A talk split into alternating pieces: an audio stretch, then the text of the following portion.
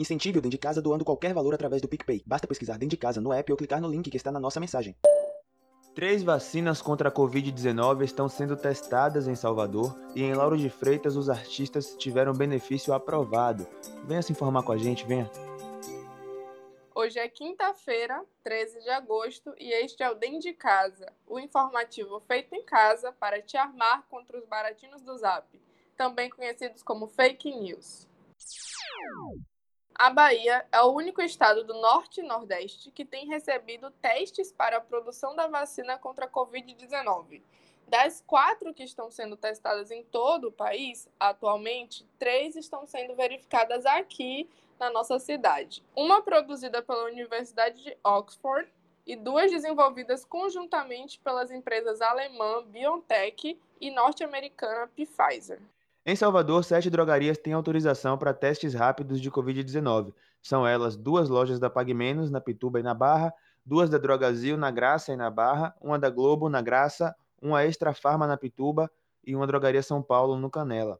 Os exames para diagnóstico da doença têm sido ofertados nas unidades públicas de saúde da capital e em laboratórios por meio de testes rápidos, sorológicos ou através de cotonetes que coletam secreção do nariz e garganta, o chamado RT-PCR.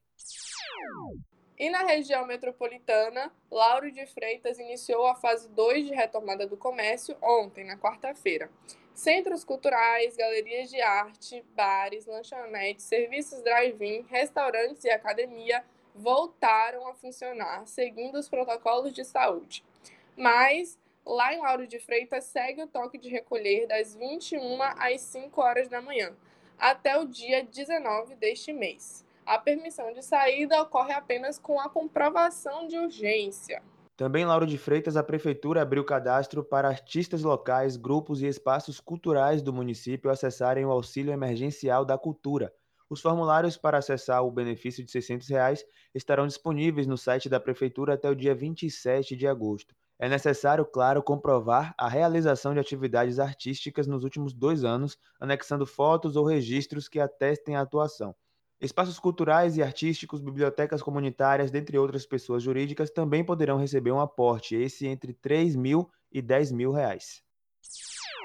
E o secretário de Saúde do Estado da Bahia, Fábio Vilas Boa, afirmou que o governo pensa em retomar as aulas da rede estadual de maneira progressiva já a partir do mês que vem, também conhecido como setembro. Segundo ele, um grupo de estudos com agentes do governo do estado está avaliando a situação para assim poder definir os protocolos e a data de volta real fixada das aulas em toda a Bahia. E se a retomada não for em setembro, segundo ele, também muito provavelmente vai ser em outubro. Em outro trecho da entrevista, o secretário reforçou que a Bahia está negociando com o governo da Rússia para receber as doses da vacina contra a Covid-19 recém-registrada, mas que a negociação só vai avançar quando os russos enviarem os resultados dos estudos científicos. Já em relação à vacina chinesa, que está em fase de testes, Fábio Vilas Boas acredita que em no máximo duas semanas receberá a aprovação da Anvisa para poder começar a testagem aqui no estado.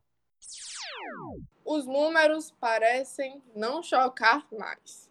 Mesmo assim, é preciso que se diga. Ontem, quarta-feira, dia 12 de agosto, o nosso estado ultrapassou a marca de 200 mil pessoas infectadas com o coronavírus. Só nas últimas 24 horas foram registrados mais de 4.200 novos casos. E é bom falar sobre isso porque a reabertura do comércio e a volta à normalidade está fazendo uma galera aí achar que a pandemia já acabou. Só que, infelizmente, está longe disso. E a máscara não deixa ninguém imune, não, viu? Pior ainda se tiver no queixo. Pois é, Joy. E o que não falta é caso de gente que está respeitando o isolamento e mesmo assim pegou o coronga, né? Apenas saindo para ir no mercado, para ir no banco, atividades que são de fato essenciais.